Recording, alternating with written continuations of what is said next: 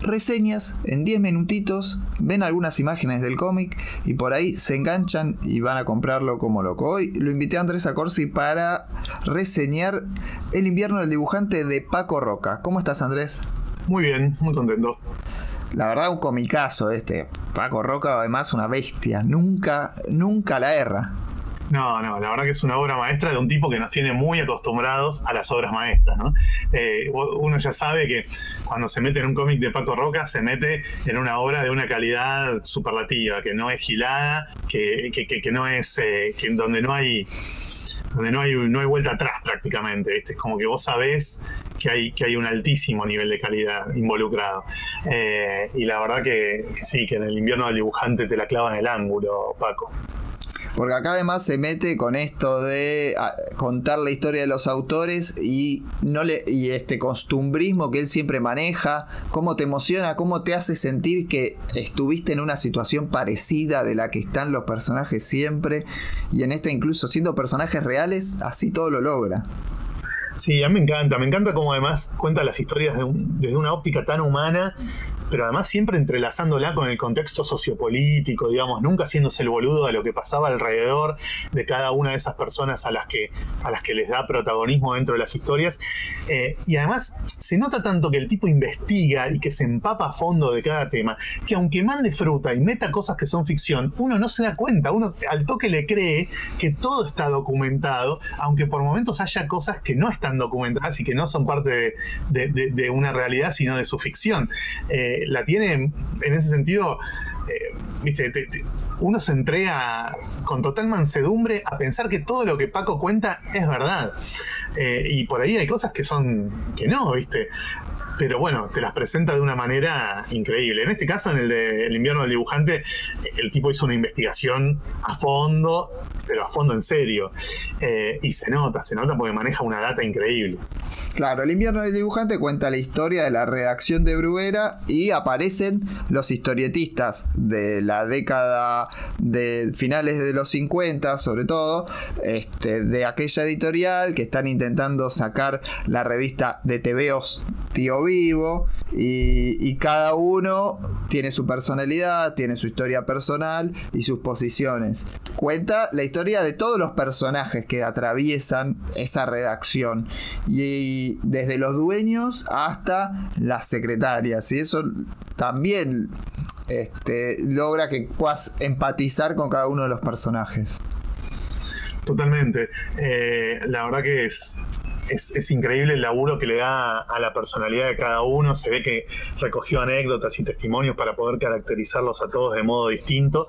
Eh, y, ver, está buenísimo ver cómo cada uno responde distinto al desafío y la presión de patearle el tablero a una editorial gigantesca que solo se podría comparar por ahí con lo que fue Columba en Argentina, eh, para decir, bueno, para o, ¿sabes a qué me hace acordar mucho la historia? A la de Image, pero en 1958.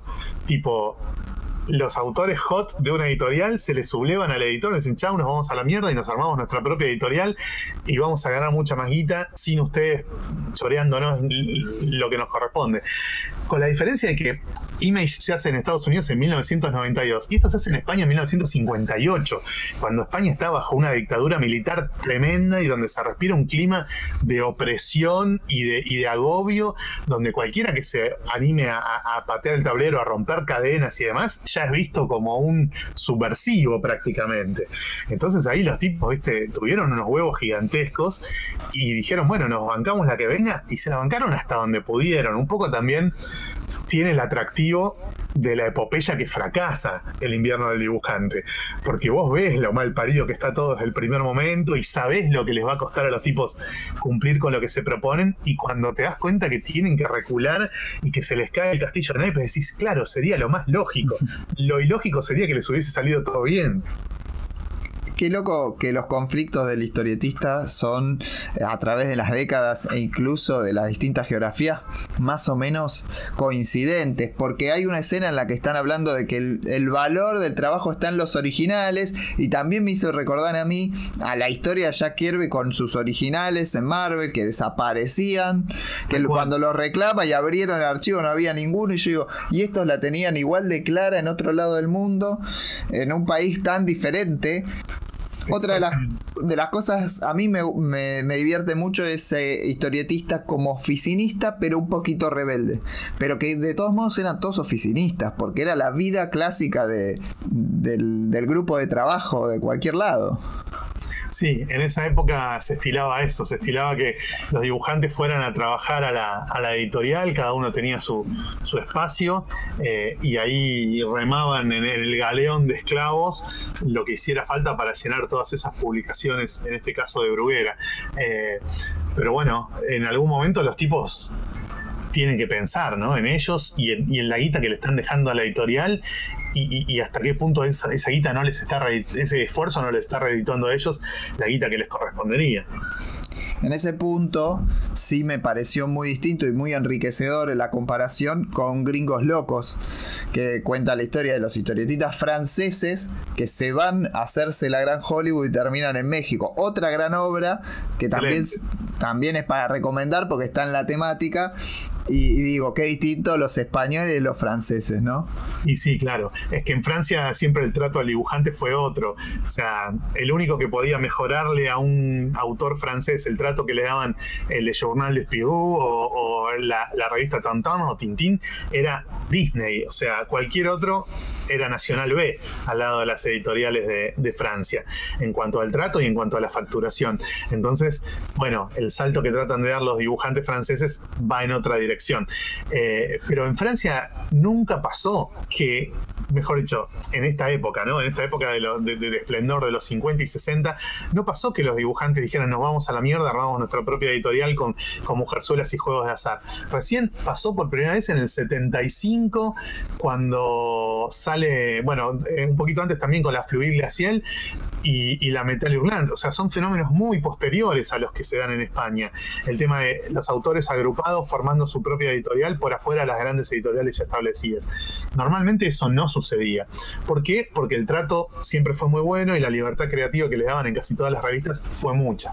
Pero bueno, nada, fines de los 60, principios de los 70 fue un periodo como muy revolucionario, donde algunos autores ya querían hacer cosas muy transgresoras y muy zarpadas que en las revistas para todo público no se podían hacer y bueno, así fueron, así fue que surgieron los grupos como Fluid Glacial y los humanoides asociados para generar publicaciones mucho más provocativas, mucho más rupturistas, que obviamente las editoriales tradicionales no podían bancar. Y hay un personaje que se come todo. Para mí, ¿no? Vázquez, totalmente. Y te comentaba ayer cuando estábamos preparando esto, cómo eh, me llama la atención que el mismo año salió la película El Gran Vázquez, protagonizada por Santiago Segura, donde cuenta anécdotas o una situación o el mismo mundo desde la óptica de la locura que tenía Vázquez en la cabeza, porque era un personaje, un chanta era un genio Vázquez. Estaba recontra loco, pero era un genio. Eh, sí, es como, sí, se dio una sincronía, ¿no? Que, que dos narradores de distintos medios se concentraran en ese mismo, en ese mismo periodo, en esa misma experiencia que fue la de la de Vázquez uniéndose al grupo que, que arma la Tío Vivo en, respuesta a las injusticias que padecían en Bruguera. Eh, igual Vázquez le hizo las mil y una a Bruguera, ¿eh? Esas anécdotas donde el tipo les, les vendía páginas en blanco los choreaba de 8.000 maneras distintas, esas son todas verdad, no, son ficción, no las inventó ni, ni Santiago Segura ni Paco Roca, el tipo los tenía de hijos a los jefes, los volvía locos. Hay una anécdota en particular que es la del cobrador, que en el invierno del dibujante aparece contada por, por los compañeros en el bar y en la película obviamente aparece retratada en la misma terraza donde ocurre. Y no me deja de sorprender de la comparación entre Madrid y Buenos Aires y cómo el costumbrismo o hasta la propia eh, arquitectura que muestra Paco Roca, que lo hace de la hostia, porque uno piensa que tiene una línea clara demasiado sencilla a veces y cuando te dibuja arquitectura te caes de culo. Como a veces digo, Madrid se parece mucho más a Buenos Aires de lo que se suele decir. Sí, se parece bastante, la verdad que sí. Y la, la Madrid clásica, digamos, de esta época, eh, sí, también me parece que, es más parecida a la Buenos Aires de, Avenida de Mayo y todo eso. Eh, así que sí, eh, a mí me pasa lo mismo que a vos. Me parece que el dibujo de, Paco es engañosamente sencillo. Vos creés que está hecho así nomás, que resuelve todo con dos líneas muy, muy simples y, pero tiene atrás un laburo de observación del carajo y cuando se pone realmente documental y se juega a crear fondos y, paisajes basados en, fotografías y en la realidad, te destruye, es Hergé, ¿viste? no deja nada afuera, te tira todo el arsenal gráfico de una manera impresionante. Entonces, El invierno del dibujante, una obra recomendadísima para fanáticos de la historieta, para gente que ya ha leído a Paco Roca y, este no lo agarró, por supuesto que sí, pero la verdad que para todos los públicos, porque tiene. Es, es increíble cómo le funciona a un, desde un montón de lados. Sí, y es increíble como lo que decíamos al principio, cómo este guacho no falla nunca.